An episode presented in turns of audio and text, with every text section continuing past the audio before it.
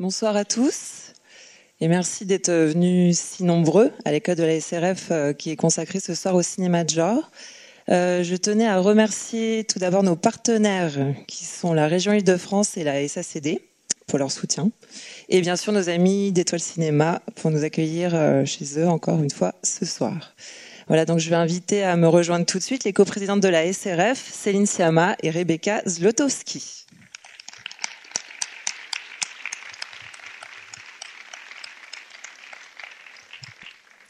Merci Julie, bonsoir. Et eh ben, on est très heureuse et heureux de, vous accueillir pour cette désormais euh, incontournable soirée de rentrée de la SRF, parce que c'est la troisième, donc euh, et la salle est de plus en plus remplie.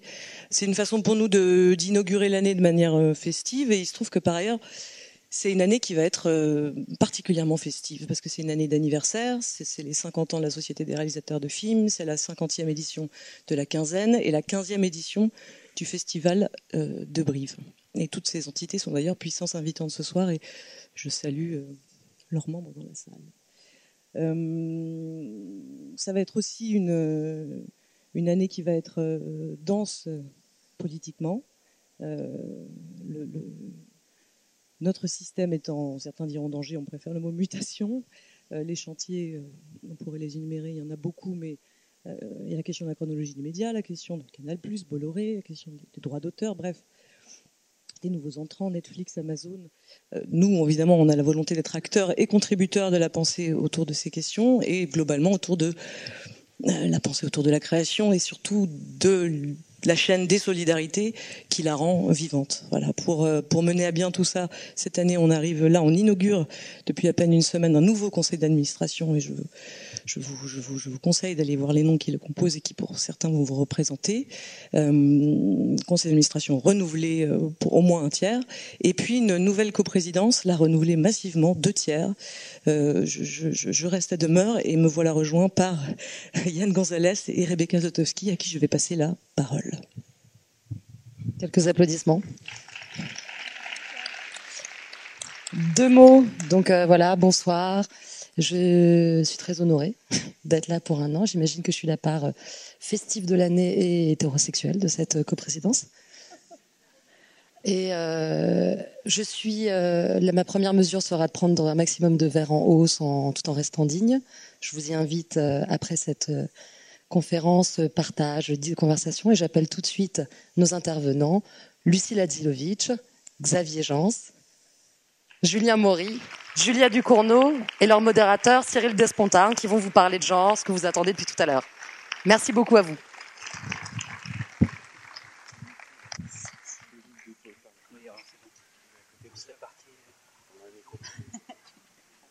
Bonsoir à tous. Merci d'être venus aussi nombreux pour cette euh, petite euh, réunion, discussion entre réalisateurs de films de genre. On va se présenter chacun à notre tour et surtout on va vous montrer des extraits euh, des différents films. Ça tombe bien, vous êtes mis dans l'ordre des films, des extraits qui vont passer. C'est pas voulu, mais c'est une heureuse coïncidence. Et donc on va commencer tout de suite par le sujet. On n'a pas beaucoup de temps, donc on va y aller euh, hop tout de suite. On va commencer avec Julia. Julia, tu vas nous parler. Euh, tu as ton micro ici si tu veux. Euh, donc Julia, vous avez peut-être vu euh, cette année Grave qui est sorti en salle. Euh, voilà, un publicité si vous voulez. Et qui a bien marché, en tout cas, très bonne, très bonne sortie. Donc Julia, euh, on va découvrir un extrait donc de Grave. Est-ce que tu peux nous en parler un petit peu vite fait avant qu'on le voit Je voulais pas dire ça. La chose la plus importante de cet extrait, c'est qu'il se situe au début du film. J'avais dit que j'en dirais pas plus. Donc je propose qu'on bah, directement on regarde l'extrait de, de, Grave et on fera pareil pour chacun des intervenants euh, qui sont là quoi.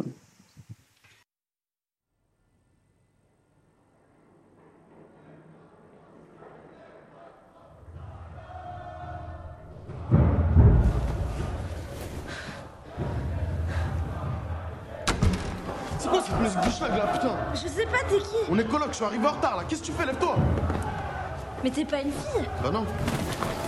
J'avais demandé une coloc fille. Ah, t'ont mis avec un peu d'idée, ils se dit que c'était la même chose, viens. Prends ça là.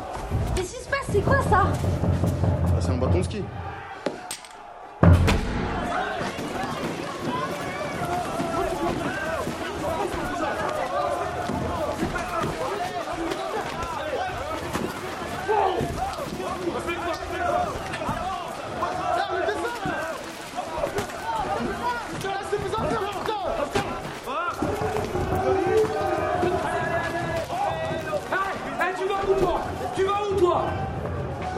Coucher Te coucher où? Ton lit il est en bas, mon vieux Hé, hé, on est bien, les gars Il y en a déjà un qui va abandonner Hé, t'as passé le concours pour faire plaisir à tes parents Non, mais moi je crois que c'était fini. Mais tu sauras bien assez vite quand ça sera fini, mon vieux. Allez, rentre dans le rang.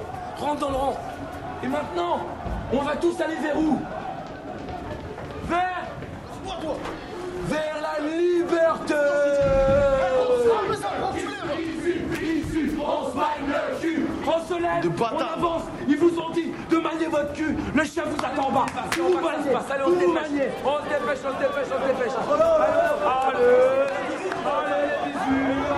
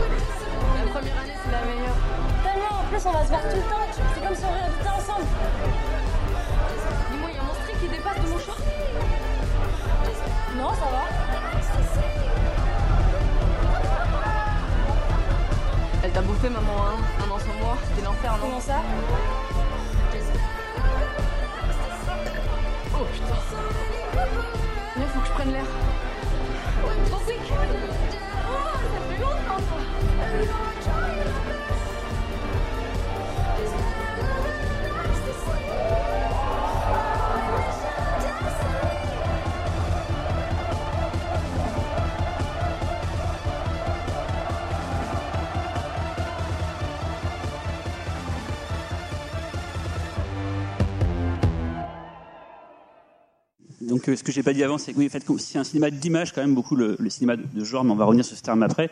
C'est important de voir en fait le style de chacun des réalisateurs. Donc c'est pour ça qu'on a commencé directement par ça, vous de vous parler en fait d'une sorte de biographie. C'est mieux de montrer ce que les gens font, comme ça, ça parle d'eux-mêmes en fait. Donc c'est voilà, je l'avais pas dit avant, ça c'est fait.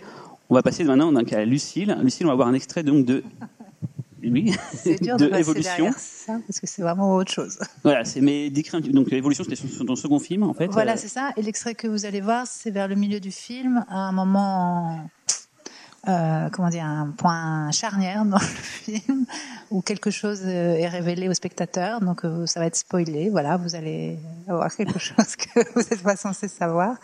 Enfin, je pense que ça va être un peu obscur quand même, mais voilà. Voilà. C'est un peu quelque chose à voir aussi. Parce que qu'on peut lancer l'extrait de Lucille Merci.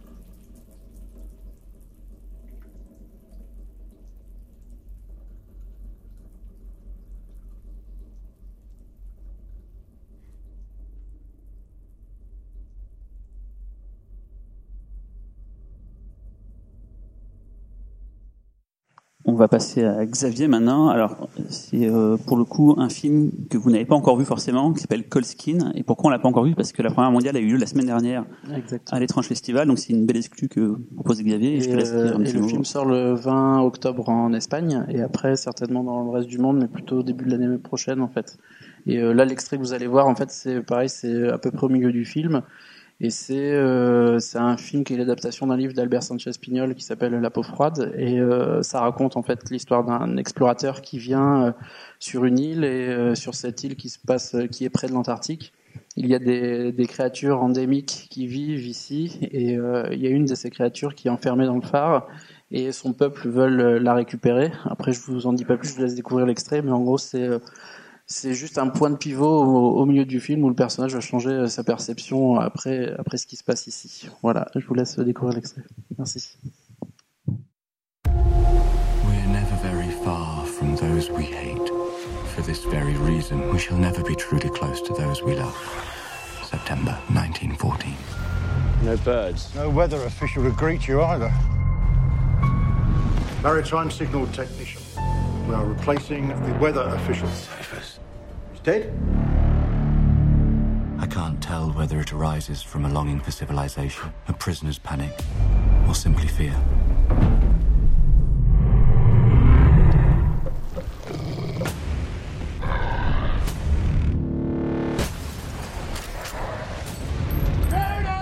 Should have stayed on the boat. Previous weather official wasn't typhus. You left him stranded here, I think. It's as good as murder. No! Don't shoot! Here, I'm master of my own destiny. They shun light, human or divine. Demons from Atlantis. The only thing you need to understand is that we are the invaders, which makes us the enemy. Kill and conquer. That's what we humans do. You want to conquer them, is that it? Oh no. I want to exterminate them. Wake up! Shoot, damn it! See what you are! You're too afraid to let your!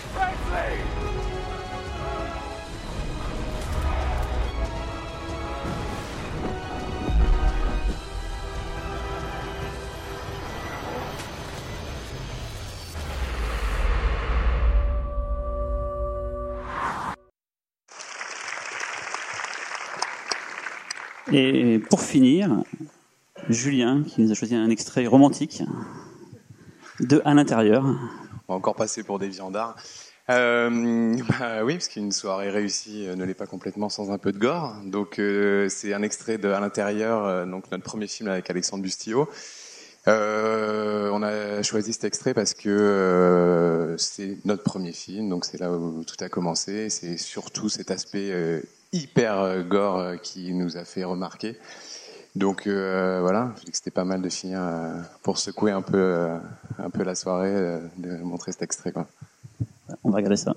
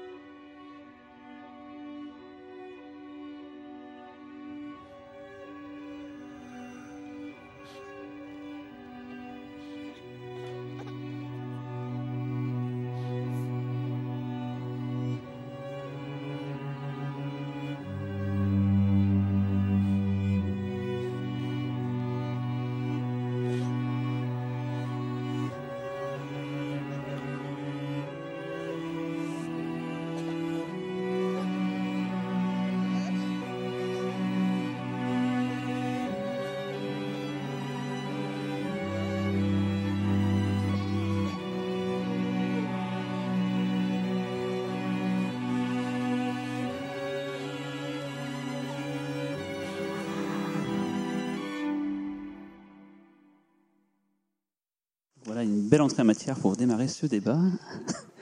Euh, on en a un peu parlé un petit peu avant. On va commencer direct pour évacuer une question qui est qu'est-ce que le cinéma de genre? Parce qu'en fait, c'est l'intitulé à la fois de la rencontre aujourd'hui et apparemment ce qui réunit euh, tous ces talents euh, aujourd'hui sur cette scène. Mais on n'est pas tous d'accord sur ce terme. Et qui veut s'y coller en premier? Sur définir le genre, parce que tout à l'heure on était d'accord pour dire qu'il y a autant de genres qu'il y a de points de vue en fait. Julia, tu avais l'air de peut-être ou Lucille.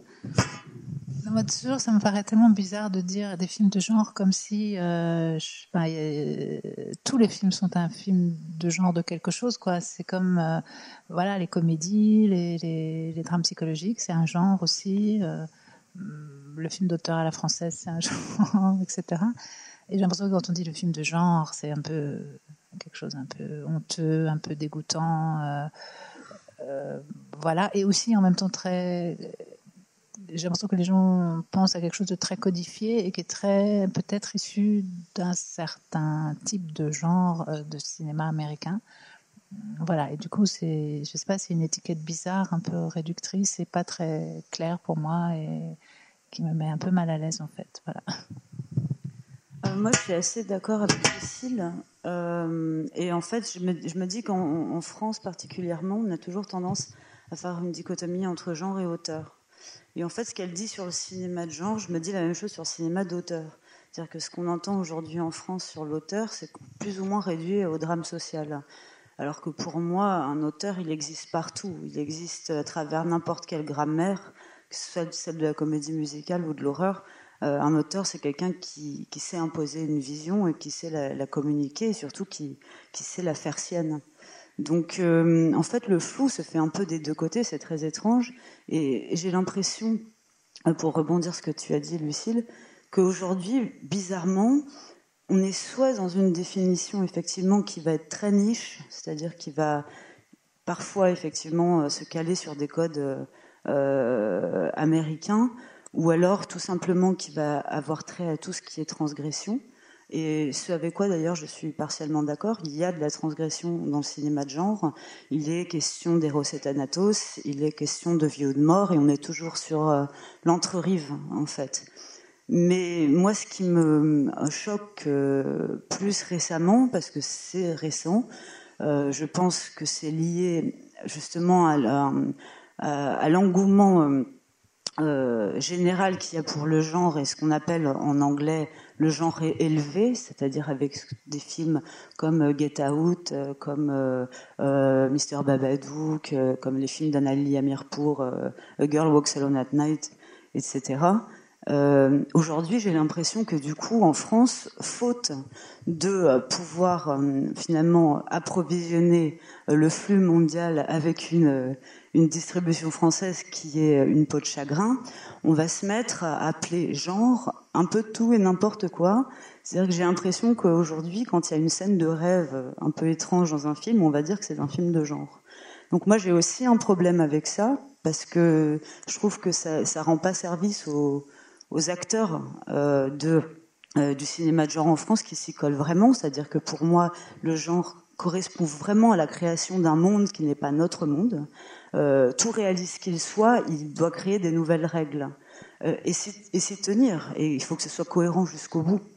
Donc du coup, appeler genre une scène de rêve, je trouve ça un peu dommage. Et voilà, je trouve que ça fait pas, ça fait pas, euh, euh, voilà, ça fait pas honneur à, ceux qui le prennent à bras le corps, sans honte et sans peur de la mauvaise réputation, parce que c'est toujours aussi un petit peu euh, lié à ça. Et, euh, et donc voilà, donc je trouve ça effectivement important de- d'essayer de le définir, mais pour moi, cette radicalité-là qui existe, euh, il faut, c'est quelque chose qui- qui- qui- qu'il faut crier sur la place publique. C'est quelque chose où il faut qu'il faut arrêter de mettre sous le tapis en fait, surtout quand c'est en France, parce que ce qui est bizarre, c'est que quand c'est américain, ça marche très bien et on n'a aucun problème à le distribuer. Julien, Xavier. Pour, euh, pour rebondir sur ce qu'ont dit euh, Lu- Lucille et Julia, je pense qu'il y a une, vraie dichotomie aussi entre le genre. Par exemple, euh, je suis passé par à la fois du genre à la française et du genre euh, sur des films américains. Et en fait, on se rend compte qu'il y a deux, euh, deux choses. C'est-à-dire que le genre à la française, ce sont des films qui sont faits avec le cœur, où les metteurs en scène ont vraiment le contrôle complet de leurs œuvres. là où le marché du film de genre américain, j'insiste sur le mot marché, est une démarche industrielle. Ce sont des films avant tout commerciaux et qui sont faits dans une, euh, on va dire, dans une grille euh, très particulière euh, qu'ont les studios pour pouvoir faire rentrer des gens en salle. Même s'il y en a certains qui essayent d'y aller avec la meilleure volonté du monde, ils vont calculer. Là, j'ai eu une expérience dernièrement où on calcule à la minute le nombre de scare jumps dans le film pour être sûr que ça va attirer tel ou tel public. Il y a des vrais tableaux d'analyse du type de public qui vont venir voir le film de genre. Là, c'est-à-dire que par exemple sur euh, sur les films comme The Conjuring, il y a eu toute une vague de films d'exorcisme et autres. C'est euh, avant tout le public latin, euh, américain qu'on vise, parce qu'ils savent que c'est un public entre 15 et 25 à 35 ans qui vont voir ce type de film en salle. D'où un des Paranormal Activity qui se passait au Mexique en fait. Et donc c'est c'est très codifié là-bas parce que c'est avant tout une industrie et donc euh, malheureusement ça a un effet euh, pas néfaste mais euh, négatif sur ceux qui essayent de faire du film en genre qui est une toute autre démarche. C'est-à-dire qu'on peut, moi je pense que notre démarche à la base quand on a fait notre premier film c'était avant tout des films d'horreur européens qui nous ont intéressés, c'est-à-dire des films d'auteurs européens comme Dario Argento ou encore euh, Serrador quand il fait euh, Que Les Révoltés de l'an 2000, qui sont des films européens qui sont inscrits dans du genre, mais qui sont avant tout des démarches d'auteurs indépendants. Et donc c'est vrai qu'il y a, euh, il faut faire la différence entre les deux, et souvent on mélange euh, les deux genres entre guillemets. Sous un même chapeau, on va mettre à la fois justement Mr. Babadook et The Conjuring, qui sont finalement deux films complètement opposés, qui n'ont rien à voir. Et vous parlez avec la réalisatrice de, de Babadook, elle se refuse complètement à rentrer dans cette mécanique de scare jumps euh, que les studios américains essayent de, c'est-à-dire qu'ils font du roller coaster, ils font du grand 8, là où notre démarche, ce qu'on essaye de faire, c'est plus euh, du film d'auteur où vous regardez les, extraits qu'il y a eu, c'est avant tout des extraits où on, parle d'émotion. C'est-à-dire que les musiques qui sont utilisées sur les, trois extraits euh, de ou Julien sont avant tout des musiques qui vont chercher de l'émotion. Là où sur un de mes films, j'ai mis des musiques comme ça où on a essayé d'aller vers de l'émotion et où le studio demandait plutôt une musique très carpenterienne où on va euh, avoir peur de l'émotion parce que justement ça peut euh, ça peut réfuter, ça peut faire peur au public et le public veut avoir peur et pas ressentir les choses. Et donc c'est vraiment deux choses très différentes. Euh, ouais, mais c'est compliqué de passer de passer en dernier euh, parce que non, moi je suis assez d'accord avec tout ce que tout ce que vous avez dit. Effectivement, c'est euh, euh, le terme de genre est un terme avec lequel on doit composer quand on veut faire du cinéma ici en France. Beaucoup moins aux États-Unis, comme disait Xavier, parce que ce, terme ne, ne crée pas de, de mur. C'est-à-dire, euh, quand euh, aux États-Unis, le cinéma est considéré comme une industrie et euh, les genres n'existent pas finalement. C'est-à-dire qu'ils existent, mais ils ne sont pas cloisonnés. Et, euh, à partir du moment où un film marche et rentable, cartonne, d'un seul coup, il, devient tout à fait respectable et fréquentable. Et donc c'est surtout en fait en France où sous cette appellation on met les films effectivement qui font appel à l'imaginaire, des films qui sont un tant soit peu subversifs, voire différents. Euh, les films d'horreur est fantastique, mais euh, il y en a extrêmement peu. Donc, euh, donc cette, cette bannière de films de genre a été, j'ai l'impression, un petit peu fondée avec, avec les, différents élans qu'il y a eu en France, donc les, les, B-movies, puis après les French Frayers, initiés donc par Canal+,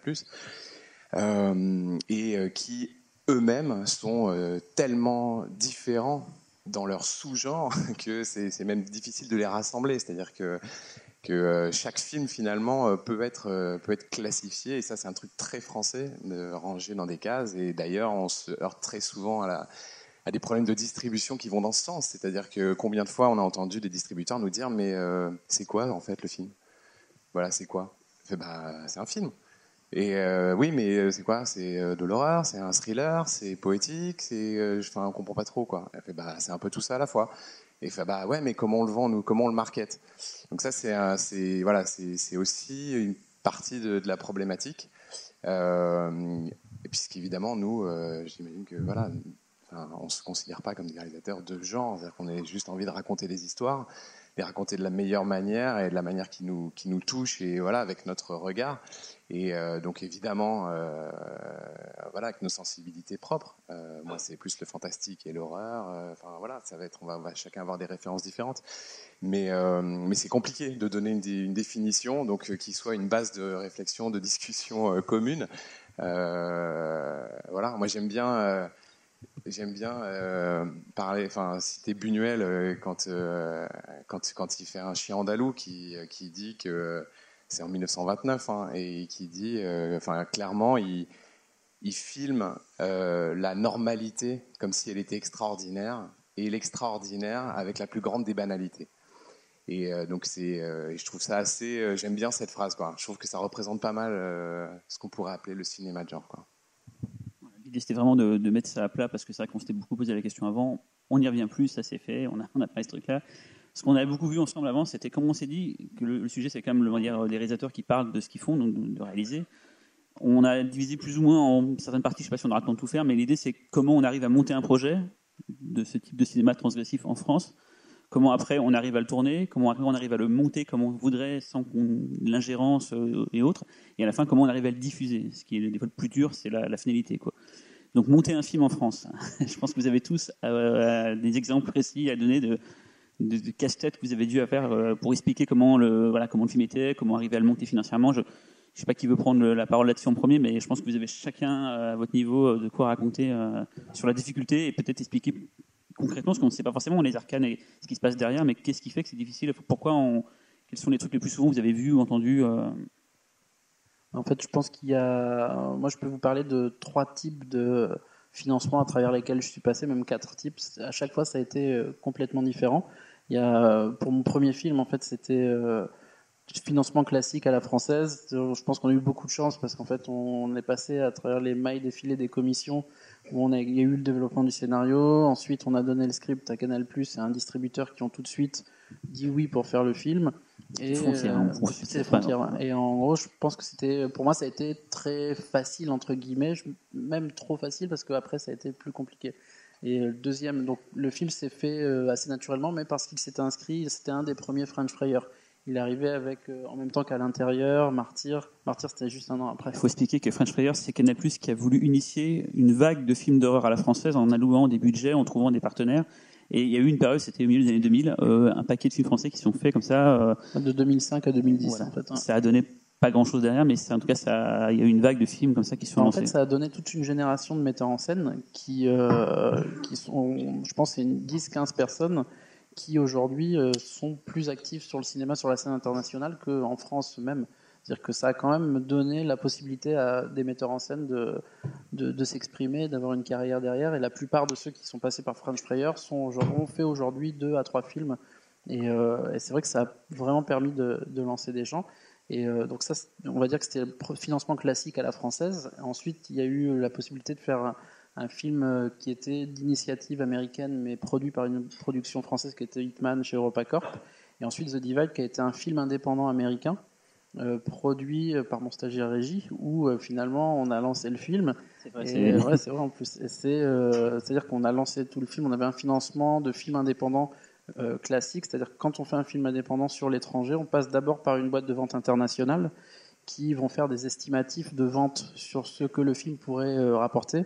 Et en fonction de ça, ils vont faire des préventes sur les différents marchés, que ce soit Cannes, l'AFM. L'AFM, c'est l'American Film Market qui a lieu tous les ans euh, à la fin du mois d'octobre, ou Toronto, ou Berlin. Et en fait, ils essayent d'avoir des promesses de vente sur ces marchés pour que ces films indépendants puissent exister. Donc pour que ce film indépendant puisse exister, on va vous demander bon, bah, forcément le script, qui est toujours la base, et ensuite un casting euh, entre guillemets bankable pour que le film puisse exister. Ce film-là en particulier devait se faire sur un schéma classique, c'est-à-dire que si un film indépendant passe par un système de financement par une boîte de vente, il peut euh, se faire si tout est solide. Là, le truc, c'est que c'était pas très solide. On a quand même lancé la prépa, tout était construit, tout le monde était là à une semaine du tournage. Le, financement euh, a été perdu parce que rien, n'a- on a eu un problème de bande compagnie.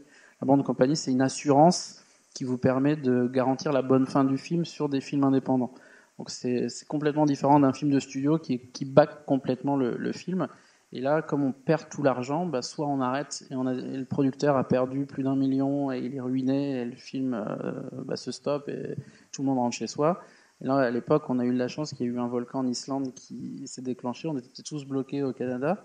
Et euh, on a essayé de trouver comment remplacer cet argent. Et finalement, personne ne voulait euh, mettre d'argent derrière. Il y avait tous les financements indépendants sont partis euh, parce qu'on n'avait pas de bande compagnie. Et finalement, c'est les parents du stagiaire régie du film qui ont financé le film à plus de 2,5 millions en fait. Donc on a pu faire le film. Donc c'était non, mais c'est-à-dire qu'il n'y a pas de modèle. C'était toujours très bien vos stagiaires régie. ouais. Non, on a vraiment. Ses parents étaient, sont assureurs à Winnipeg, euh, dans un petit coin paumé du Canada, et on a vraiment eu de la chance parce que le film n'aurait pas dû exister The Divide. Et le film était promis. Enfin, c'était, on allait dans le mur direct. Puis après, bon, il y a une belle carrière, tout va bien. Et The Crucifixion que je viens de finir, euh, lui, par contre, est un financement indépendant américain fait par une boîte de vente américaine, donc sans studio, qui a ensuite été acquis par un studio qui s'appelle Lionsgate. Donc c'est encore euh, du système indépendant, mais c'est à moitié du studio. C'est un peu comme Hitman, où ils mettent les mains dans le montage à la fin et, euh, et ils ont quand même leur dernier mot parce que voilà, c'est c'est l'oncle Sam. Et là, Colskin, c'est du financement indépendant européen, donc où vous passez aussi par une boîte de vente qui en l'occurrence est Kinology, qui eux vont faire des estimates aussi, mais par contre tous les financiers sont juste européens. Donc c'est plutôt l'Espagne, la France et la Belgique qui sont majoritaires là-dessus. Mais c'est pas du financement français. Là, le dernier film que je viens de terminer qui s'appelle Budapest, qui est une comédie, on revient à un financement classique avec Canal+, un peu comme sur Frontières, mais sur de la comédie, donc qui est un genre plus commercial, mais qui permet de, de faire le film plus facilement. Euh, Julien, je pense que tu avais beaucoup d'exemples aussi de, de financement euh, bizarres, on va dire, pour tes films, quoi. Je parle de ce que je veux, hein, déjà. Euh, non, bah ouais, écoute, le, le financement, c'est euh, c'est euh, c'est assez particulier, enfin pour nous, parce qu'avec Alexandre, on a toujours eu une démarche euh, hyper militante en fait, c'est-à-dire que euh, depuis à l'intérieur, on a toujours voulu euh, faire du genre en France. Et on vient de signer Leatherface, quoi. Mais, euh, sinon, non, on a toujours voulu être, euh, tu vois, faire du cinéma ici, parce que euh, voilà, c'est notre pays et que euh, et que on a on a une culture du du, euh, fantastique, de l'horreur qui est oubliée et, euh, et qu'on avait vraiment envie de faire vivre, quoi. Euh, donc on était un peu euh, un peu, utopique euh, en disant qu'on allait changer les choses et que euh, et que allait faire un raz-de-marée d'entrée avec nos films et que du coup ça allait engendrer une vague de, de production. Euh, mais non, bah, en fait on a pour la faire très courte, oui, on est nous on est on est passé par des systèmes de financement tout à fait classiques comme le disait Xavier, donc. Donc euh, Canal+, des Sofica, enfin je vais pas rentrer dans, un, dans le détail, mais euh, euh, et surtout de trouver des producteurs assez fous pour nous suivre euh, sur nos sur nos histoires. On a eu surtout la chance de se faire remarquer avec à l'intérieur parce que combien de réalisateurs font qu'un seul film le film a marché, il a fait un buzz, on a fait la, la, la tournée des festivals qu'on connaît tous ici, et ça a permis de nous de nous faire un petit nom qui, mine de rien, nous donne une espèce de crédibilité auprès des investisseurs. Et de faire Ah ouais, c'est les mecs derrière l'intérieur, oh, c'est un modèle qui a plus ou, moins, plus ou moins marché. Le film avait fait un nombre d'entrées assez correct. Donc, euh, donc ça, ça, ça, a fonctionné plutôt, euh, plutôt, euh, voilà, plutôt de manière traditionnelle. Maintenant, ça ne veut pas dire que c'était simple. C'est-à-dire que, que c'est au contraire très compliqué parce que bah parce qu'on doit, euh, doit se justifier en permanence euh, et expliquer, euh, expliquer nos choix. On n'est pas sur des, des registres que les investisseurs et que les, gens en général connaissent. Donc nos références ne sont pas les leurs et effectivement on est dans un pays où, où c'est la comédie, la comédie dramatique, le polar qui, qui, qui font les, les, les, qui, qui sont les, les, leaders, les, qui trustent le- les, entrées du cinéma français. Donc donc c'est un peu compliqué d'arriver avec des références euh, américaines, italiennes, euh, espagnoles de cinéma de genre des années euh, 50, 60, 70. Et euh, donc on a forcément souvent eu des interlocuteurs qui nous regardaient avec des yeux ronds en se disant mais ils sont totalement déconnectés du marché ils ont aucune idée de de ce qu'est de ce voilà ce business parce que même si en France c'est considéré comme un art, ça reste un business. Euh, donc, euh, donc voilà. Après, moi, j'ai on a, mis le- mis l'histoire jusqu'à notre dernier film, qui est un film américain, qui est sur un financement totalement différent, parce que c'est un film, euh, de studio, c'est un, petit studio, mais ça reste un film de studio, donc, on gagne en indépendance ce qu'on perd en liberté de création. Donc, c'est-à-dire on peut en indépendance financière, je veux dire, c'est-à-dire qu'on peut faire des choses beaucoup plus ambitieuses et on peut on peut faire des choses qu'on n'a jamais eu l'occasion de faire en France, euh, tout en étant euh, bridé créativement. Donc euh, voilà, c'est un- c'est une balance qu'il faut réussir à équilibrer. Et je pense que plus on a d'expérience, plus on réussit à le faire. Pour situer, donc, Fest, c'est une préquelle donc, à Massacre à la. Donc ça raconte l'histoire du personnage de Massacre à la tronçonneuse. Pour situer que c'est quand même une franchise assez connue dans le cinéma d'horreur et que vous êtes retrouvé à, à pouvoir réaliser. voilà, quoi. Julia, tu voulais peut-être dire quelque Oui, chose? je voulais rebondir sur, euh, sur ce que tu disais, Julien, euh, à propos du fait d'avoir à se justifier, en fait. Euh, moi, je dois dire que, du point de vue des financements, le, le mot classique a été vachement répété, mais, mais c'est vrai, j'ai eu un, un financement miraculeusement classique, sachant que pendant trois ans d'écriture, je me suis vraiment dit que ça, ça verrait jamais le jour. justement à cause des scènes gore que vous n'avez donc pas vu ce soir parce que c'était des spoilers. Et, euh, et du coup, euh, du coup, quand même, la grande peur, la plus grande peur, je pense quand même qu'on partage tous ici, c'est-à-dire celle d'être ajourné, c'est-à-dire de se dire bon bah on peut pas le faire maintenant, donc qu'est-ce qu'on fait dans un an? Et trucs c'est comme un des trucs les pires qui peut arriver quand on est sur une lancée, euh, qu'on est déjà en train de voir le casting, en train de rassembler l'équipe et tout ça, c'est quand même des grandes grandes frayeurs ça quand on fait un film. Et je pense que c'est une épée de Damoclès que quand on fait du genre, on a plus que les autres.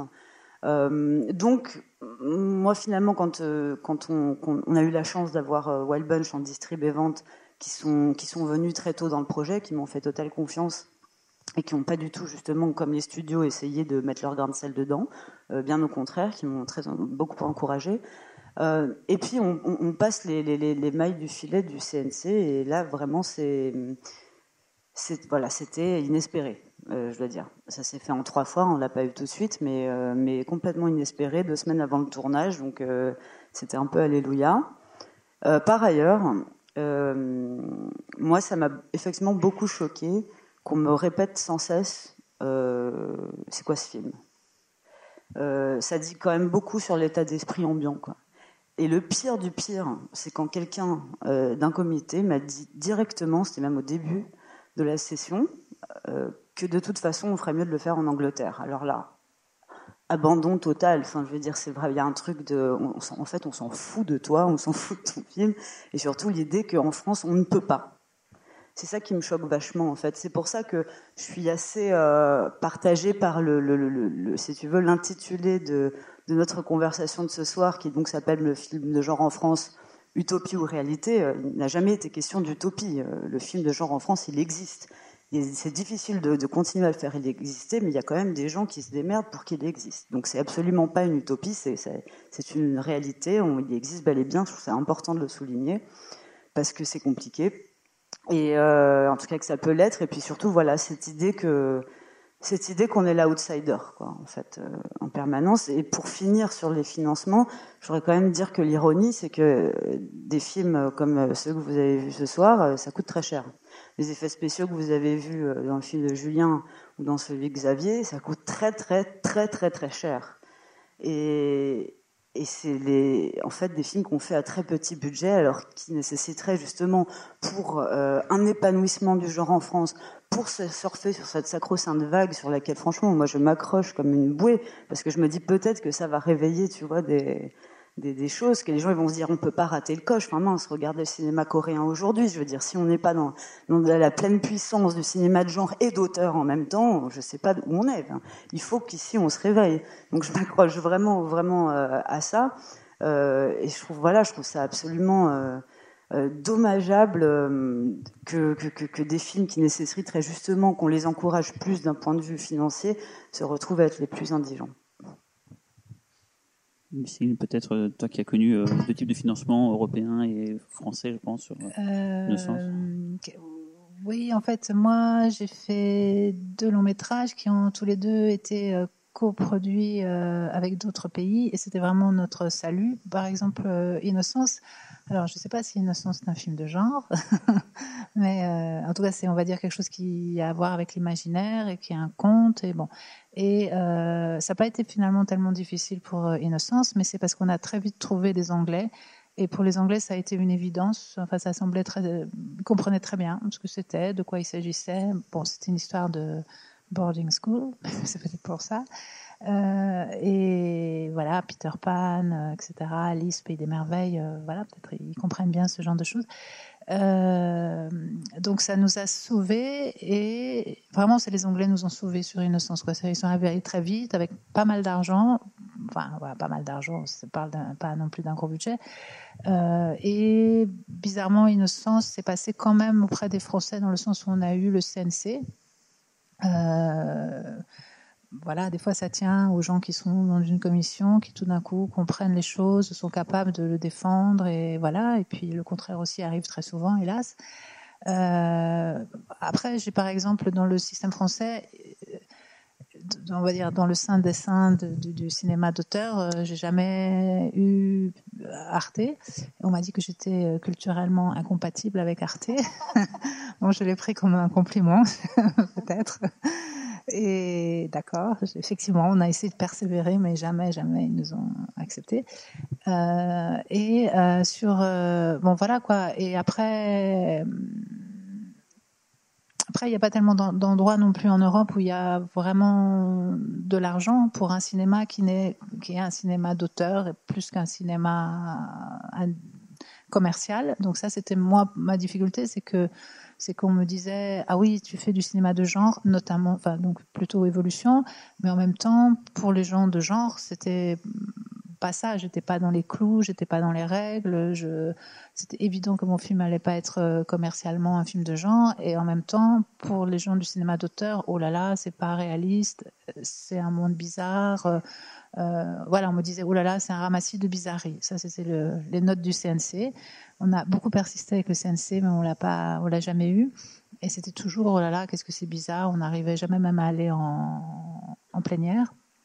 Alors, c'est pas que le, scéna- le scénario était génial, mais je pense qu'il aurait pu aller en plénière quand même. Mais bref, euh, donc euh, sur Évolution, ça a été très difficile parce qu'en fait, euh, on était aussi lié à où est-ce qu'on allait tourner le film. Et par rapport à ce qu'il y avait dans le film, un des producteurs du film a très tôt pensé à l'Espagne, aux Canaries. Et c'est vrai que ça, c'était un, c'était une super bonne idée parce que les Canaries, c'était à la fois visuellement super intéressant, ça amenait tout d'un coup euh, une euh, production value, comme ils disent, un, lieu vraiment qui sent beaucoup d'argent et de travail pouvait être quelque chose vraiment comme un autre monde. Et en même temps, euh, les Canaries, c'est un endroit où il y avait de l'argent, euh, un peu d'argent, pas assez, mais un peu. Et donc, voilà, donc on s'est plutôt orienté vers l'Espagne, en plus en se disant que voilà que les Espagnols, ils pourraient comprendre ce genre-là de cinéma. Euh, sauf que c'était vraiment la grosse crise en Espagne c'était comme courir après la mer qui se, qui se retire. Euh, à quelques années près, en fait, c'était, il y avait chaque fois moins d'argent pour du cinéma, déjà pour le cinéma espagnol, mais alors pour euh, un cinéma de quelqu'un de l'extérieur qui, voilà, qui essaye de s'incruster dans les miettes de, de l'argent espagnol, ça, ça le faisait pas. Euh, donc c'est ça aussi peut-être la difficulté. Il y a un peu d'argent en Angleterre, je pense.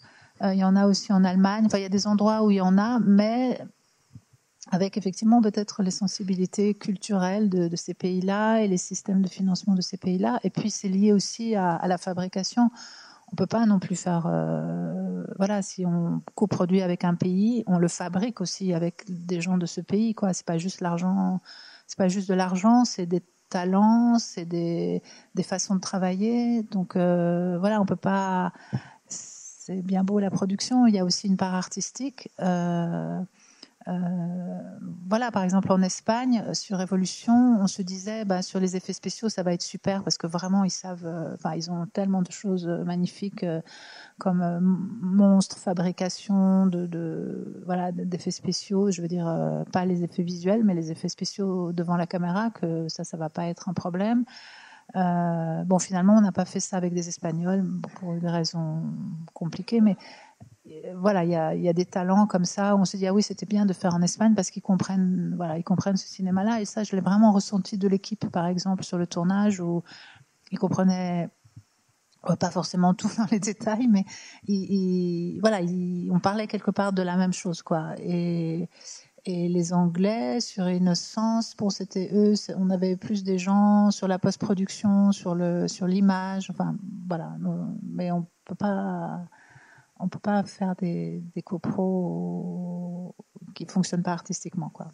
Bon, là, je, je m'égare avec le genre, mais. Je crois que Julien dire. juste, juste préciser encore un, un petit truc en fait sur le côté euh, euh, parce que tout à l'heure j'ai dit que c'est- nos, nos films c'était monté de manière traditionnelle euh, traditionnelle dans le sens où on a trouvé un distributeur et on avait Canal et quelques investisseurs à côté et on, et on a monté le film. Euh, on s'est, enfin, c'est, quand même euh, des films qui sont en marge, euh, en marge du système. Et je veux juste revenir sur le fait qu'on est que quand, je, quand je, parlais justement tout à l'heure de devoir se, défendre et devoir se justifier, euh, c'est aussi vis-à-vis des institutions, c'est-à-dire qu'on voilà les chaînes de télé, les régions, tout ce qui sont des grands financeurs du cinéma. Parce qu'il faut expliquer que pour monter un film, donc il faut beaucoup d'argent et on ne peut pas trouver une personne unique qui vous donne l'argent. C'est un ensemble de plein de choses. Et effectivement, donc euh, comme tu disais tout à l'heure, il y a la télévision, ça c'est un gros problème. Les euh, distributeurs locaux pour le- la salle, les financements donc de public et, donc c'est ça qui, qui enfin, à chaque fois c'est des étapes différentes à convaincre.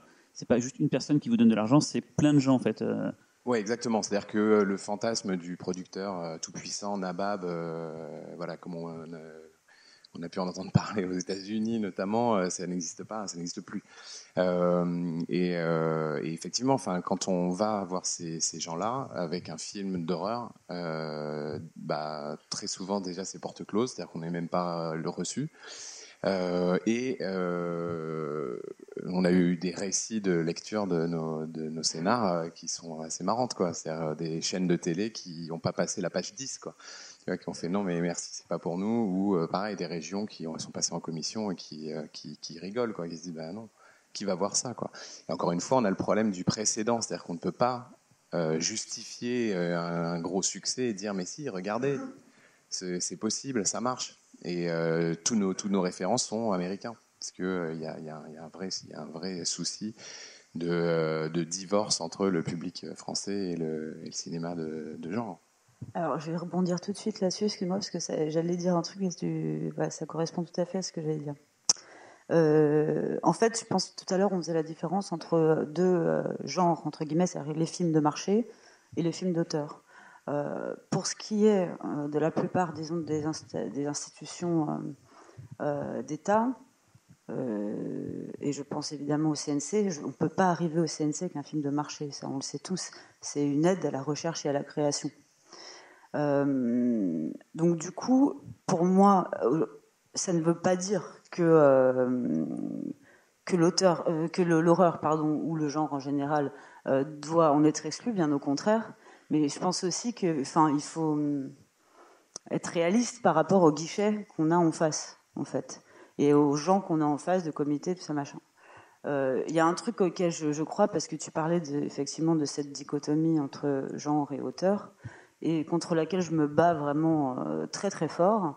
Je pense que parce que je réfléchissais, je me disais ce qu'on dit c'est quand même super dark. S'il y a des jeunes gens dans la salle qui veulent faire du cinéma de, de genre, on va complètement les déprimer. Donc, euh, pour dire, quelque chose en lequel je crois en tout cas, ça fait pas, ça fait pas loi, mais j'y crois très fort, c'est que euh, en France, on a un cinéma de personnages. On a un cinéma de, de trajets de personnages. Euh, ça, c'est- vraiment notre culture. Euh, mais ces trajets de personnages-là, je pense que c'est intéressant de se dire qu'on peut les peut les dévier du drame euh, habituel ou de la comédie romantique habituelle à une autre grammaire. Ça, c'est pas du tout impossible. On peut très bien avoir des films de genre, voir des films d'horreur, voir des films gore, voir des films de science-fiction avec des personnages extrêmement complexes et avec des qui ont des trajets extrêmement complexes. Et hum, moi, on m'a souvent demandé, euh, en fait, pourquoi, euh, ce que je pensais du fait que j'avais eu le CNC avec Grave. Et pendant très longtemps, j'ai pas vraiment su répondre parce que parce que moi-même, enfin, je savais que je, cochais quasiment aucune case en fait. Et, euh, je, si je peux donner voilà une lueur en fait au bout du tunnel, c'est que à mon avis, ce qui a ce qui a fait qu'on a pu avoir cette aide, c'est que j'ai un personnage dans le film et que c'est le trajet d'un personnage euh, un trajet qui est avant tout euh, un trajet initiatique, un trajet émotionnel et tout ça. Et c'est vrai que je pense qu'il faut essayer de faire changer les mentalités par rapport au fait que euh, le genre, c'est effectivement pas que euh, des tripes de A à Z, que euh, on, peut euh, on peut flirter comme on dit avec Eros et Thanatos, euh, en, en- en justement revenant en fait finalement euh, à l'aspect le plus mythologique des personnages et donc de l'aspect le plus universel des personnages. Et, en ça, j'espère qu'on peut ouvrir le public. Et si on ouvre le public, et si on, on- peut éduquer à ça euh, à travers le genre, alors là, je pense que ça pourrait se débloquer euh, au niveau effectivement des institutions. Euh, après, voilà, c'est que mon avis, mais au moins ça fait Mais petit espoir. ça veut dire que s'il existe un cinéma hors des institutions, il n'y a pas forcément que la- la- la- le, le- le- le chemin habituel du CNC. On peut, Mais vu que ça coûte très cher, les institutions sont quand même assez Voilà. essentielles. Et en France, en fait, il y a- c'est difficile, euh, je sais pas pour en parler, mais de faire d'un film, voilà, un film de monstre, par exemple, en France. Est-ce que voilà, est-ce que c'est possible euh, En fait, il, il s'est passé aussi un autre truc, c'est qu'en en 2008, il y a eu, ou en 2007, il y a eu euh, l'affaire Saw 3, qui, était, qui a été euh, interdit aux moins de 18 ans, alors que c'était un vrai film de marché, donc de l'industrie américaine, et qui a fait que la plupart de nos exploitants, notamment UGC, en fait, donc qui ont un énorme parc de salles, on dit nous les films euh, interdits aux moins de 16 ans, c'est terminé. Et en fait, on est passé à travers une espèce de crise entre euh, les exploitants et les films qu'on qui essayent, je rejoins ce que dit Julia, d'essayer de faire un, cinéma un peu différent, donc d'avoir des films avec des trajets initiatiques de personnages. Et on regarde par exemple à l'époque, je me souviens de la sortie de Martyr de Pascal Logier. Ils ont eu euh, le distributeur était d'accord pour leur donner euh, à peu près 150 salles et les exploitants ont été que 60 à accepter le film. Donc forcément, ça impacte énormément la distribution du film parce que d'un coup, l'exploitant, on parle de deux genres différents, c'est-à-dire on parle d'un cinéma français qui essaye de s'inscrire dans une tradition et de traiter le genre comme le traiterait le cinéma d'auteur, mais en essayant de dire voilà, c'est du cinéma, c'est une voix qui, qui essaye de raconter quelque chose d'un peu plus euh, imaginaire, on va dire. Et, euh, et là, par contre, l'exploitant ne voit pas la différence entre ce type de cinéma et euh, le cinéma industriel américain. Et donc, ils vont bloquer à la fois le moins de 16 américain, quoique, et le film français, comme ils savent qu'il va être un peu plus compliqué à travailler, bon, pour eux, ça va être plus simple de le, refuser. Il y a eu il y a ce problème-là, je pense, encore aujourd'hui. Il y a beaucoup d'exploitants qui refusent euh, ce cinéma-là, ce cinéma un peu différent. Donc, on, a une double, à la fois dans le financement et dans l'exploitation des films. Et ça, les distributeurs aujourd'hui le savent. Donc, ce qui fait que dans le ça impacte énormément le financement de ces films-là. Et c'est vrai que Julia, si on arrive à faire ce cinéma un peu plus euh, euh, sur les personnages euh, mieux écrits, on va dire, c'est vrai qu'on peut peut-être intéresser un peu plus les distributeurs, mais c'est les exploitants qu'il faut réussir aussi à rééduquer sur ce cinéma de genre à la française. Mais non, non, mais t'as entièrement raison. C'est vrai que, euh, que le, enfin, moi je reviens à mon histoire de, de précédent toujours, et, et d'ailleurs, euh, d'ailleurs, Julien, on te cite maintenant. Tu sais, quand on dit ouais, mais il y a grave et tout, regardez. et euh, parce que parce que nous, effectivement, on a eu aussi beaucoup de problèmes avec les exploitants. Euh, Je me rappelle notamment de la sortie de, de Livide, qui était la même semaine que Intouchable.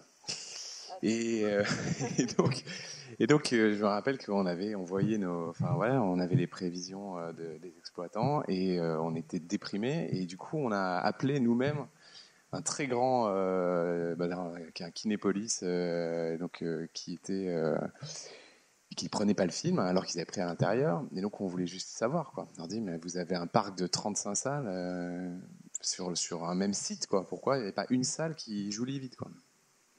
Et en fait, le, patron nous a dit d'une manière extrêmement euh, calme et cynique, euh, nous a dit, mais attendez, euh, moi j'ai euh, 10 salles qui jouent euh, Intouchable, elles sont complètes à toutes les séances. Il fait, pourquoi j'irais déprogrammer une de mes salles pour mettre un film dont j'ai jamais entendu parler, un truc de sorcière en Bretagne avec des fantômes, j'ai rien à foutre. Quoi.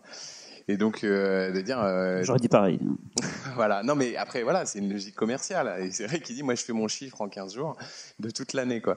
Donc, euh, mais quand même, c'est-à-dire que ça pose vraiment la question de, de l'offre aussi aux spectateurs. C'est-à-dire, euh, est-ce que euh, on n'a pas envie, quand on va au ciné, de se dire, tiens, j'ai j'ai une offre. euh, Mais du coup, justement, est-ce que des succès récents, là, quand, grave, euh, bien sûr, là, il y a même plusieurs films américains, pour le coup, euh, qui sont classés justement euh, R aux États-Unis, donc euh, 12-16 en France. Là, il y a le SA qui arrive bientôt. Il y a eu Get Out, qui, fonctionne et qui montre que le genre peut ramener aussi des gens en France, enfin des, des- des spectateurs dans les salles. Est-ce que ça, ça va pas justement à terme peut-être rechanger la donne ou vraiment c'est il y a trop cet esprit-là dans la tête des, financiers pour dire non euh, votre film c'est trop parce qu'on a parlé tout à l'heure ce qui compte c'est le côté subversif de vos films et en fait quand derrière on sait qu'on doit le voir dans une chaîne de télé qui doit après le montrer est-ce que c'est pas ça qui qui peut bloquer. Pourtant on sait que certains euh, diffuseurs comme Netflix et autres savent que le genre fonctionne sur la plateforme et en demande en fait. En fait c'est bizarre, on sait que ça fonctionne, d'autres disent que ça ne fonctionne pas, et dans les faits, les films n'ont pas leur chance en salle parce qu'ils n'ont pas assez de copies, peut-être pas assez de promos, effectivement, ils n'arrivent pas à trouver leur public parce que peut-être personne ne sait que le film est sorti. C'est ça, c'est un peu compliqué. euh. Bah justement, euh, ce que tu dis, c'est à la fois, on va dire, c'est un peu le grand drame de, de ce cinéma-là, c'est-à-dire que tu regardes le Message from the King de, de Fabrice Duvels, il a plus trouvé preneur chez Netflix que euh, dans les salles. On a de la, il a eu la chance que ce soit euh, The Jokers qui l'ont cofinancé, donc qui ont fait une sortie salle en France, mais ailleurs dans le monde, ça a été un deal global Netflix. C'est-à-dire quand le film a été terminé, avant de passer par un distributeur américain ou d'autres distributeurs, Netflix a acheté le film et donc ça a condamné la sortie salle du film. Et donc là, on se retrouve aussi avec de nouveaux acteurs sur le marché qui vont être susceptibles de dire bon bah je fais une offre euh, sur ce film-là pour euh, par exemple que ce soit Amazon, Netflix, Hulu, enfin il y en a plein qui sortent euh, toutes les semaines. Et à un moment donné, bah, ton film, ça, ça le, ça le rend fragile par rapport à une exploitation cinéma. Et heureusement qu'il y a des festivals où justement une identité, une exception culturelle française qui permettra à ces films-là d'exister euh, via la salle. Mais ça, c'est pas propre euh, aux, aux films de genre. Euh, Divine, euh, ils ont été, Ouais, ils ont été sur Netflix directement après la sortie France. Mhm. Je pense qu'effectivement, c'est un modèle qui est en train de se, de se répandre et de se démocratiser, auquel il faut qu'on pense. Mais pour le coup, je pense que c'est pas, c'est pas quelque chose qui va stigmatiser le cinéma de genre. Ah non, bien sûr. Mais c'est vrai que c'est vraiment présent aujourd'hui et que d'un coup, tu essayes de voir si tu veux vraiment avoir une exploitation salle, si ton film est uniquement destiné à la salle, d'un coup, ça devient. Euh, moi, je vois les producteurs sur Colskin, ils ont fait le film à la base pour le cinéma, ils ont une sortie espagnole, mais euh, sur le reste du monde, ils ont des offres de Netflix et Amazon et ils hésitent. Et c'est euh, vrai que c'est un peu. T'as envie que le film soit vu en salle avant tout. Il y a un truc qui est commun à, vos, films, et donc euh, souvent ce qu'on dit le cinéma de genre, je suis désolé, hein, je- le cinéma de genre français, c'est que c'est des films qui s'exportent très bien, enfin qui marchent beaucoup à l'international dans le sens où on, a une patte, on fait beaucoup de festivals. Vos films ont beaucoup voyagé dans les festivals, et c'est un truc qui, que je pense qui est vraiment une spécificité du cinéma en cas de genre, c'est qu'ils voyagent beaucoup, et on dit souvent des films de festival, je sais pas ce qu'on peut dire derrière ce mot-là, mais c'est souvent des films qui ont l'occasion de beaucoup voyager, mais qui malheureusement des fois ne trouvent pas preneur ou qui ne marchent pas forcément en France, alors qu'ailleurs vous êtes euh, acclamé, enfin on sait que on dit le cinéma français d'horreur, il a une sorte de patte, il est reconnu pour ce qu'il est. Voilà, on, est, vraiment apprécié à l'étranger.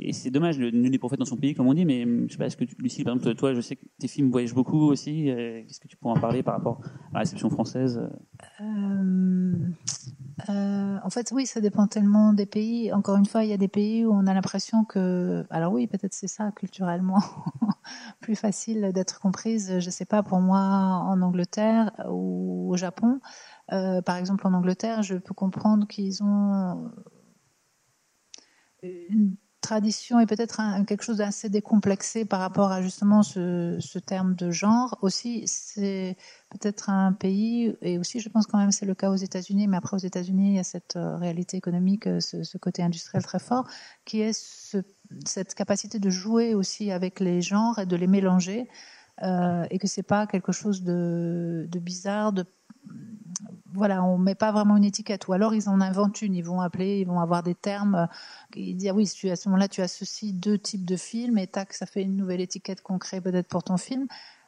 qui peut-être va devenir une étiquette pour d'autres emprisonnante. Mais euh, en tout cas, il y a un côté ludique.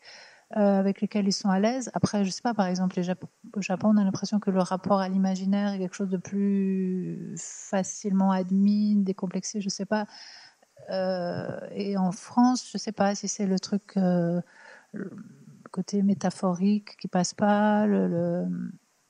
Voilà, donc sur la. Après, dans mon cas à moi, euh, oui, j'ai bien conscience que c'est des films qui sont compliqués de distribuer, même un peu partout, au-delà de certaines spécificités de certains pays où c'est plus fa- facile, et où les systèmes aussi, où les salles existent un peu plus à certains endroits, où, voilà. Euh, parce que je pense que le cinéma que je fais, c'est un cinéma qui joue beaucoup sur le l'ambiguïté, le malaise, euh, les choses non résolues, de certaines formes de mystère et tout ça, et que oui, certainement, c'est peut-être pas tout le tant de gens que ça qui ont envie de vivre ces expériences-là au cinéma, ou, mais il y en a, visiblement il y en a, parce qu'effectivement, quand on parle des festivals, comme s'il y avait des gens bizarres qui étaient dans les salles de, de cinéma des festivals, bah non, c'est juste des cinéphiles et des fois, des fois des gens effectivement peut-être particulièrement curieux ou avides de voir des choses différentes. Et, et on leur offre ces possibilités-là dans, dans les festivals et les salles sont pleines et les gens sont qu'ils aiment ou pas complètement le film, ils sont heureux de faire ces expériences-là.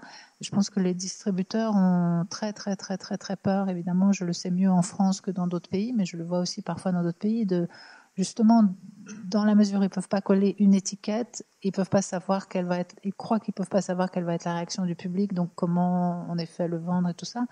Euh, euh, oui, j'entends beaucoup le mot ovni, par exemple. Euh, euh, ah oui, ce que tu fais, c'est un ovni. Bon, bah, je sais pas, moi j'aimerais bien voir des ovnis, ça m'intéresse. Pourquoi c'est négatif? C'est comme si on avait un besoin. En tout cas, je pense que les exploitants sont forcément des gens qui ont envie d'être rassurés sur voilà la, possibilité d'avoir des gens qui rentrent dans, dans les salles, mais mais voilà, je pense qu'il y a beaucoup de gens qui ont envie d'être, on va dire, déstabilisés, que ce soit à plein de niveaux, mais ça, c'est pas propre au film de genre non plus, quoi. Euh, donc euh, voilà. Il est connu par exemple que le cinéma de genre, c'est ce qui cartonnait beaucoup à l'époque de la, VHS, donc la vidéo, qui marche aussi beaucoup sur le câble. Enfin, c'est un cinéma. Il y, y a du monde en fait qui veut voir ces cinémas-là, mais parce que peut-être que ces gens n'ont pas envie d'aller au cinéma les voir ou peut-être plus le consommer chez eux et du coup c'est nouveaux modes de Alors consommation. que c'est une expérience de, de salle. Ah, ça, on- oui, c'est ces dire. sentiments-là en commun. Enfin, moi, je, je me rappelle que euh, projection de The Conjuring euh, dans une petite salle euh, à Capucine, on sautait tous, on était 40 dans la salle, on sautait tous de notre siège et on rigolait sans se connaître. C'est ça qui est génial, ça créait des liens pas possibles, comme quand on regardait quand on était petit comme ça devant la télé sous, avec la couette et qu'on se cachait les yeux. C'est des trucs. euh, c'est vraiment une expérience de salle. Mais est-ce que malheureusement, c'est pas en train un peu d'être marginalisé les, enfin, Là, c'est plus général, c'est pas que votre cinéma, mais est-ce que voilà, c'est pas peut-être un terme, ce que ça vous dit vous de travailler pour des, euh, pour des, pour de la diffusion vidéo, euh, que ce soit Netflix ou autre, mais va se mondialiser, euh, c'est peut-être un terme euh, parce que vous, vous voulez réaliser, ce qu'il fait, c'est faire des films. En fait, c'est ce qui vous intéresse. Les voir au cinéma, c'est le, c'est normalement la norme. Ça a été la norme jusqu'à maintenant, mais là maintenant, est-ce que c'est une question qui vous bloque ou je sais pas, Julien, lui, Moi, je pense que c'est pas si grave et c'est surtout aussi qu'il faut réaliser que des fois, une sortie en salle en France, c'est tellement rien, quoi. Quand tu as une salle, qu'en plus c'est une salle pas terrible, pff, à quoi ça sert, quoi, de se battre pour la salle, en tout cas, en- par exemple en France, quoi. C'est, moi, je m'en fous, moi, de sortir OMK de Beaubourg, euh, finalement, parce que ça m'apporte. Qu'est-ce que ça apporte au film, quoi. Moi, personnellement, je, enfin, là où je, suis pas entièrement d'accord avec toi, de toute façon, c'est juste comme ça que tu le sens et comme ça que je le sens. Mais c'est vrai que moi, quand je pense euh, des plans, je les pense pour le grand écran. J'ai vraiment, je pense que j'aurais beaucoup de mal, ou alors vraiment en me disant c'est comme ça dès le départ, dès le départ, je sais que c'est pour Netflix et tout ça, et que je pense le film comme ça. Mais si je le pense pour le grand écran et que tout à coup il se retrouve sur le petit écran, ça me brise le cœur quand même, parce que c'est pas la même pensée du plan. Ouais, non, je veux juste te dire que oui, moi aussi, ça me brise le cœur de ne pas avoir eu des salles, mais certaines salles de cinéma ne valent pas le mot de salle de cinéma. Quoi. Julien, tu. Non, mais en fait, le, là, ce que euh, Julia t'évoquait euh, tout à l'heure, c'est que de toute façon, là, il va falloir, euh, il va falloir euh, s'adapter parce que l'industrie est en train de changer. Donc, donc l'arrivée de Netflix, on en pense qu'on en veut, mais, mais c'est en train de changer la donne. Et, que qu'on pense évidemment, enfin moi personnellement, moi le, enfin la projection salle, c'est une expérience qui, qui est proche de la religion pour moi, c'est-à-dire que c'est quelque chose que je chéris plus que tout tout en étant euh, un enfant de la VHS et en ayant découvert aussi une grande partie de ma cinéphilie euh, sous ma couette. Et donc euh, du coup, euh, du coup, je suis, je suis, je suis, voilà, je, suis aussi euh, lucide sur ce qui est en train d'arriver et que et je pense que c'est pas euh, c'est peut-être un, tournant euh, intéressant à prendre. C'est-à-dire que que l'arrivée en fait de, ces nouveaux euh, canaux euh, peut permettre une plus grande liberté. C'est-à-dire que je pense que on peut peut-être avoir justement plus d'exposition et à ce moment-là essayer de redonner un souffle et de redonner un élan. Euh, parce que comme tu dis, la majorité des gens sur la planète regardent plus la télé que ne vont au cinéma. Et, euh, et il n'y a plus toutes les contraintes. Il n'y a plus les contraintes de la salle, de la distribution. Un les- financeur unique, surtout, Et les hein. financeurs. Et donc, du coup, on n'a plus de comptes à rendre à 50 exécutifs et euh, qui sont parfois contradictoires. Et que là, ce que, nous, on vient de vivre avec Alexandre sur le, préquel de Massacre à la tronçonneuse, qui, euh, a été très compliqué euh, parce que euh, on, voilà, on se retrouve face à des, absurdités euh, de gens qui disent mais ça marchera, non ça marchera pas, ah mais attendez, bah, on va changer ça parce que si, parce que tel public en salle n'aime pas ce genre, de, des trucs absolument non sensiques quoi. Et, euh, et, et je pense que là on est euh, effectivement le système des studios euh, américains, je parle, pour le coup impose des grilles comme disait tout à l'heure Xavier, et dit non, ils, ont, ils, pensent avoir des, des solutions toutes faites et des recettes pour le succès. Chose qui évidemment n'existe pas, sinon tout le monde les appliquerait. Et, et sur, un, sur des systèmes comme, voilà, comme Netflix par exemple, euh, on peut effectivement avoir euh, des choses un peu plus barrées, un peu plus, enfin, euh, des films comme Okja ou des choses qui, euh, d'ailleurs, il y a plein de, réalisateurs qui y vont, quoi, Scorsese, qui, je pense qu'il y a une espèce de nouvel Eldorado de la liberté artistique. Alors, je me trompe peut-être, hein, je suis peut-être, mais en tout cas, moi, je me dis que ça peut être à nous, relancer un peu la machine et, relancer aussi finalement le cinéma derrière. Juste, alors ça, c'est vraiment une question. J'ai pas de réponse à ça, mais est-ce que tu penses, penses pas que ça s'applique plus à un genre de marché qu'à un genre d'auteur? Ben, je sais pas parce qu'en fait des euh, ces plateformes-là euh, ce- c'est des énormes machines qui ont besoin d'être nourries en permanence. Donc elles ont besoin de contenu. Donc elles les achètent à tour de bras et en ce moment ils sont demandeurs ils produisent euh, comme des fous et euh, ils ont besoin de contenter le plus grand nombre de personnes. Ils ont besoin du bouche à oreille, ils ont besoin des gens qui viennent s'abonner. Donc du coup, je pense qu'ils ont besoin d'avoir une offre extrêmement large pour le coup, à l'inverse des, des salles qui vont cibler des films qui sont potentiellement rentables. Mais euh, et là, on a on a on est on a plus affaire aux, mêmes aux mêmes contraintes. Donc euh, donc je pense que oui, je pense que c'est pas, je pense que le cinéma d'auteur a aussi, enfin pointu, le cinéma subversif a aussi sa place sur ce genre de de, de, plateforme. Pas tout de suite parce qu'elles sont en train de naître depuis là quelques années. En France, c'est tout jeune. Et donc elles ont elles vivent évidemment sur des blockbusters, sur des films qui vont être des produits d'appel. Et je pense que peut-être à, terme, ce sera aussi une manière de à ce que tu dis. Il y a par exemple, euh, tu vois, un film comme euh, Lost City of Z de James Gray. Euh, ils ont galéré. Moi, je me souviens en 2009, ils, essayaient déjà de le, monter. Quand moi, j'essayais de monter un film sur la Pérouse qui s'appelait Vanicoro. Et là, ils ont sorti le film après pratiquement 10 ans de, de recherche de financement, alors qu'ils ont Brad Pitt derrière qui produit le film et tout. Et ça a été un bide en salle, alors que le film est magnifique. Et euh, au final, euh, dans une récente interview, James Gray se posait la question s'il n'aurait pas mieux fait de le développer en série télé pour Netflix.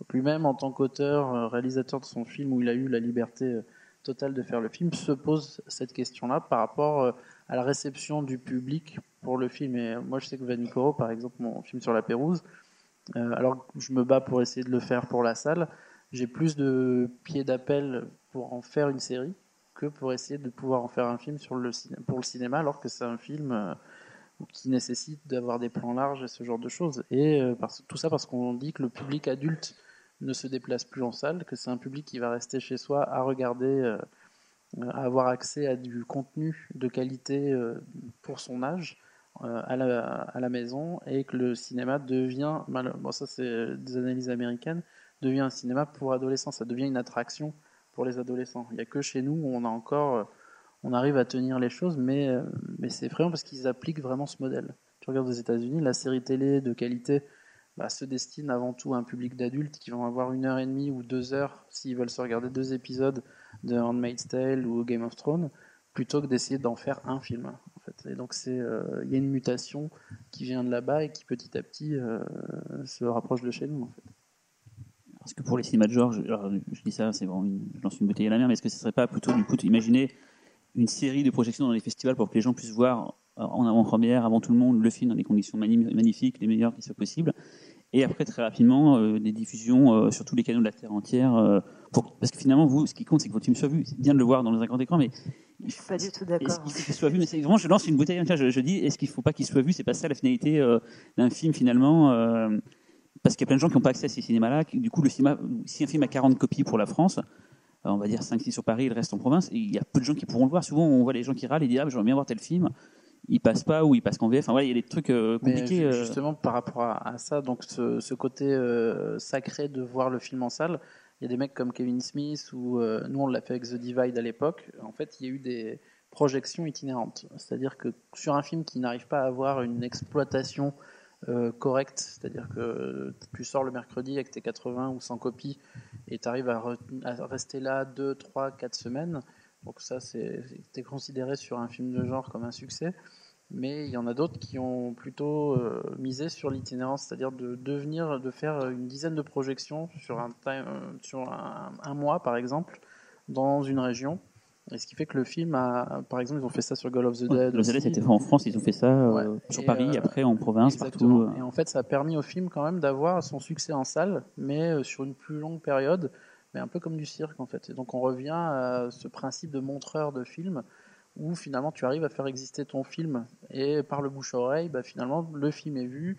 S'il n'a pas une grosse exploitation sur du film très indépendant, euh, quand un distributeur peut avoir uniquement 5-6 salles, il y a ce type de solutions qui, euh, qui sont proposées. Et c'est vrai que euh, Red State de Kevin Smith a eu son exploitation. euh, comme ça, il a tourné pendant 8 mois le film euh, sur toutes les États-Unis. Ils ont fait, ils ont fait un chiffre correct au final.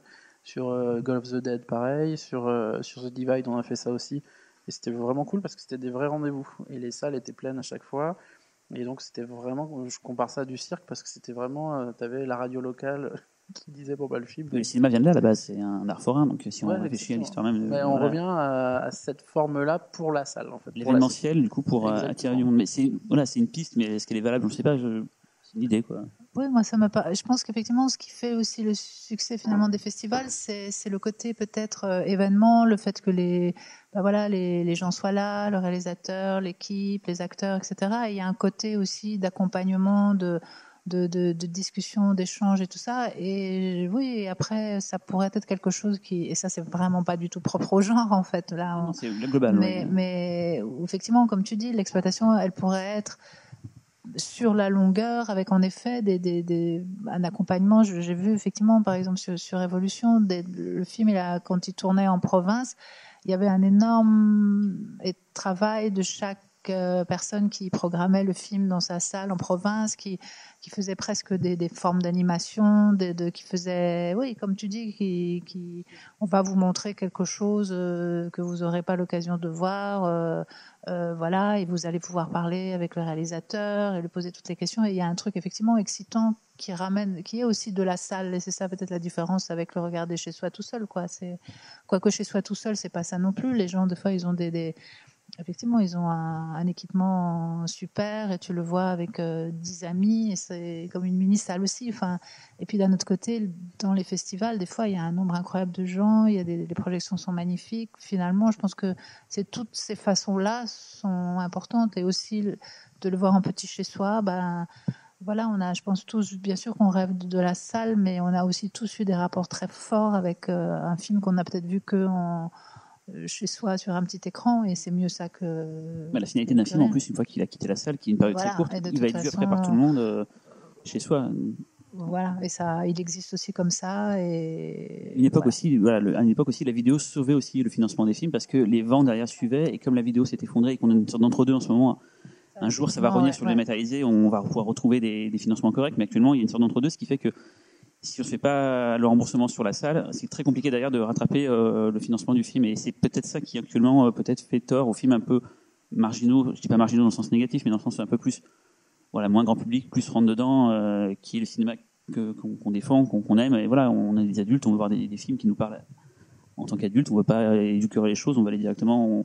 On, comparait tout à l'heure quand on en discutait sur le, cinéma pornographique, qui contrairement au cinéma érotique montre finalement l'acte. Et ben le cinéma de transgression, comme on l'aime, va montrer réellement les choses, et ce qui fait que bah, ça ne plaît pas forcément au plus grand nombre, et c'est ce qui fait que ça vous fait des, des freins. Euh, tu n'es pas là d'accord non, euh, je vois pas. du- je vois- euh, non, personnellement, je vois pas vraiment les choses comme ça. Euh, Guillermo del Toro, il disait que En fait, euh, le cinéma euh, d'horreur, c'est les, c'est les contes pour enfants, pour adultes. Et je suis hyper d'accord avec ça. Et pour moi, un conte, ça vise à l'universel. Donc je crois pas à ce truc que tu es en train tu veux te décrire de niche qui parle qu'à des gens qui veulent voir des trucs rentre dedans, des machins, tu vois. Pour moi, au contraire, il faut porter le genre à l'universel. C'est difficile et tout ça, mais euh, au lieu de mettre la salle dans un mausolée comme on est en train de le faire là maintenant, euh, je préfère me dire que c'est possible euh, de, de, de, de, pouvoir euh, justement abattre ces, frontières-là euh, qui séparent le, genre du reste de la production cinématographique. euh. Enfin, c'est, je veux dire, on a tous kiffé Barbe Bleue quand on était petit. euh, c'était pas, je veux dire, c'était pas euh, un truc qu'on se refilait sur le chapeau. C'est un truc, c'est, un, conte. Voilà, il parle à tout le monde. Nos parents nous lisaient ça machin. Et moi, je vois vraiment le genre et l'horreur comme ça, comme des contes pour adultes. Donc c'est ça, ça m'embête que tu parles de, Oui, mais les de derniers- micro, de microcosme. On a, on a un des derniers films comme ça qui correspond à ce que tu dis, c'est serait, je veux dire, Le Pacte des loups, c'est le dernier grand succès populaire euh, qui justement allait un peu piocher un peu partout dans le, le cinéma de, dire, populaire français, voilà, le cinéma fantastique et tout. Et on n'a pas eu trop ça en France depuis, là où d'autres pays comme l'Espagne par exemple, où l'orphelinat est un des, un des plus gros succès de tous les temps là-bas, et pourtant, et c'est fantastique comme tu dis, voilà, qui est un peu plus, euh, on va dire, accessible et tout. Mais en France, on n'a pas, on n'a pas ce cinéma-là qui, qui fonctionne, euh, en tout cas produit Pourtant, localement. je parle. Pourtant, on l'a eu. Quand tu, On l'a eu. Tu parles de, de- Oui. du Pacte des loups, mais il y a eu les Cocteaux. euh, tu vois, La Belle et la Bête. Ça, poussait, ça pourrait être considéré comme un film de genre parce que c'est c'est fantastique, c'est onirique, c'est de l'imaginaire avant tout, et c'était un carton à l'époque. Le, le problème, la problématique, elle est que euh, sur en- à peu près 200 films euh, produits par an, en France, je pense qu'il faut il faut qu'il y ait euh, peut-être un peu plus d'ouverture d'esprit, je pense, de la part des financiers, des distributeurs et exploitants, pour pouvoir permettre à, un cinéma qui vient de l'imaginaire d'avoir un accès à des financements euh, comme euh, tout autre film. C'est-à-dire comme il peut y avoir, il y a, je sais pas combien de films réalistes, mais pourquoi s'interdire d'avoir un peu plus de films qui font appel à l'imaginaire et qui permettent aux gens de s'évader en fait. Et je pense qu'il y a des possibilités, comme on le voit, Julia l'a fait, Lucien on l'a tous fait ici, et euh, faut qu'il y ait peut-être plus de propositions aussi. Mais c'est vrai qu'il y a apparemment quand même une grosse, grosse résistance au niveau du financement. C'est-à-dire, oui, il faut le porter, comme tu dis, vers, vers quelque chose de plus universel et tout. Mais par exemple, je trouve ça très étrange qu'en France, il n'y ait pas de film euh, fantastique sur la guerre d'Algérie, par exemple. Alors que les, Espagnols, sur euh, le franquisme, ils font des films... euh, Enfin, ils ont fait plein de films fantastiques. Enfin, il y en a très peu. Et, et j'ai l'impression que, par exemple, là, il y a une grosse résistance à mélanger des choses. De, ah oui, avec un sujet comme ça, très sérieux, très... En plus, bon, la guerre d'Algérie, c'est pas n'importe quel sujet.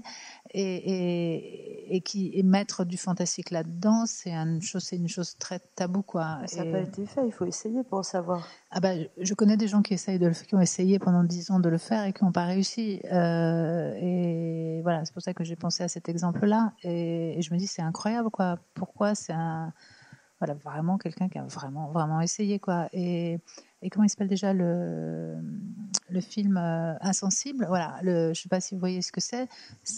Voilà, voilà, il a essayé. Au début, ça devait être un film. ça, c'est un autre exemple. C'est pas la personne à laquelle je pense, qui aussi voulait faire un film sur la guerre d'Algérie d'une manière avec cette histoire fantastique. Il n'a pas réussi. Finalement, ils l'ont fait en Espagne.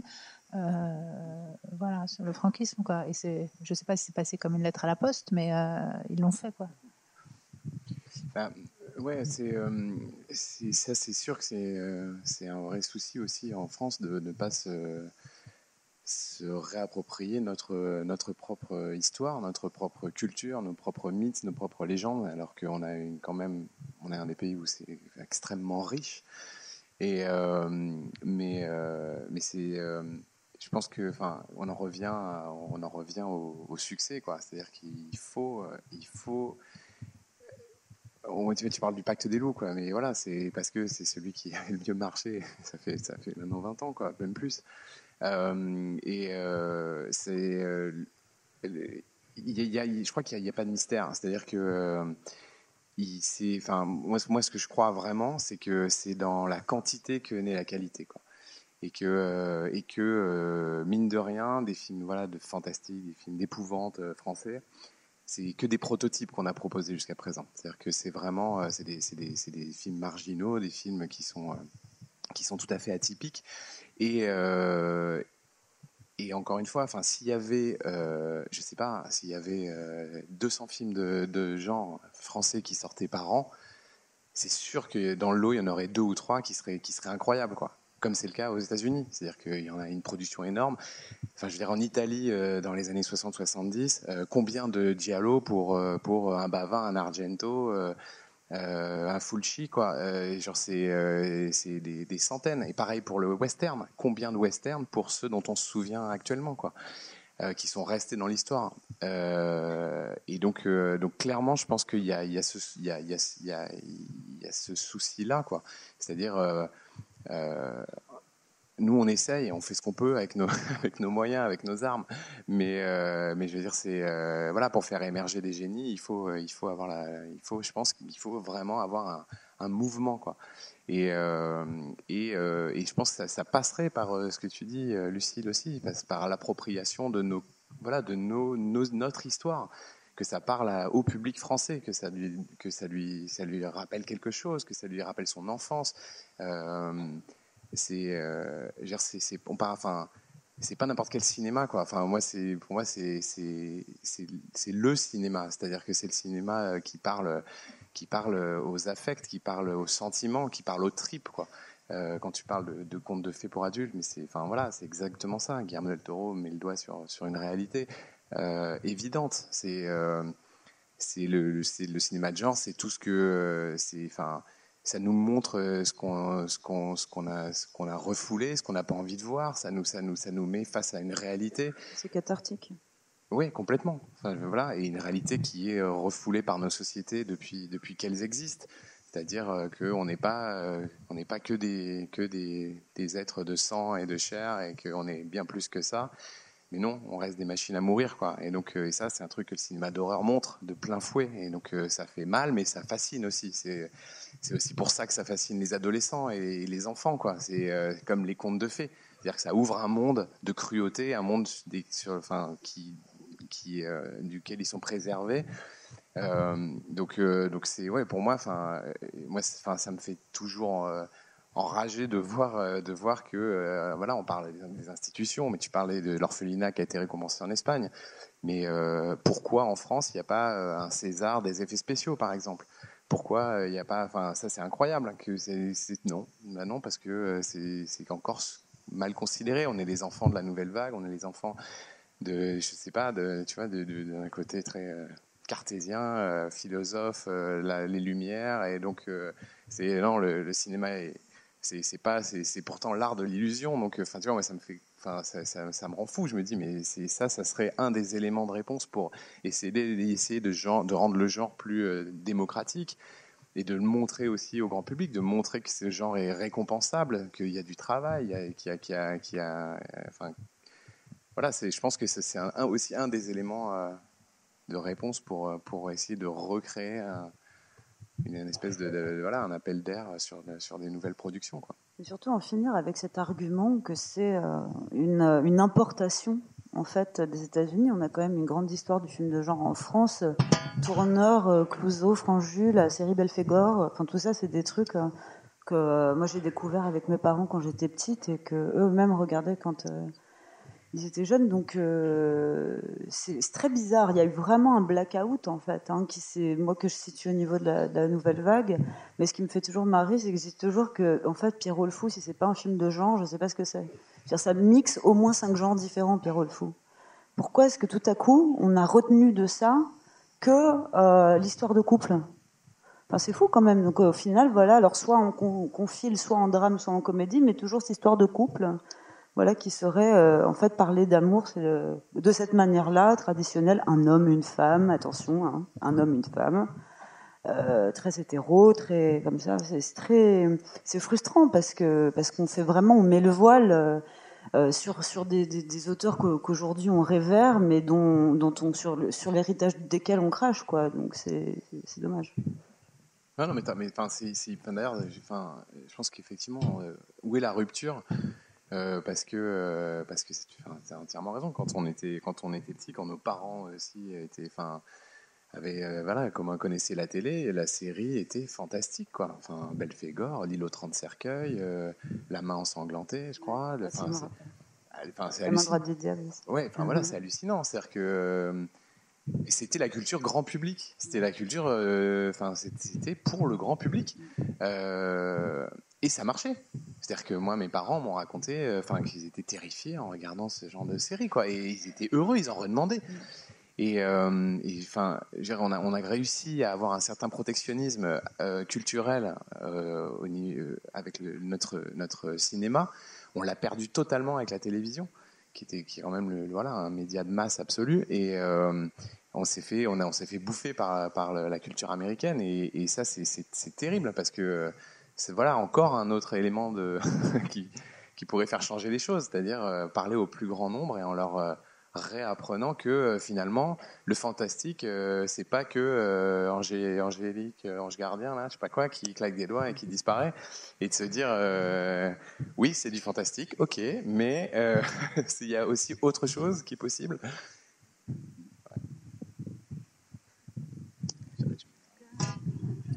Joséphine pardon C'est important, mais- J'ai dû en réaliser un ou deux donc il a dû faire Lucille, tu voulais rajouter quelque chose? Non, je, je pensais au- dans le cinéma français, le cinéma fantastique, c'est, enfin, dans les années 20, il y a des trucs euh, incroyables, quoi. Je sais pas, ou les films d'Epstein, ou, ou, ouais, ça, c'est, enfin, il y a vraiment, vraiment une, c'est vrai, il y a quelque chose qui s'est, qui était aussi de l'ordre peut-être poétique, au sens large, ou même expérimental, en fait.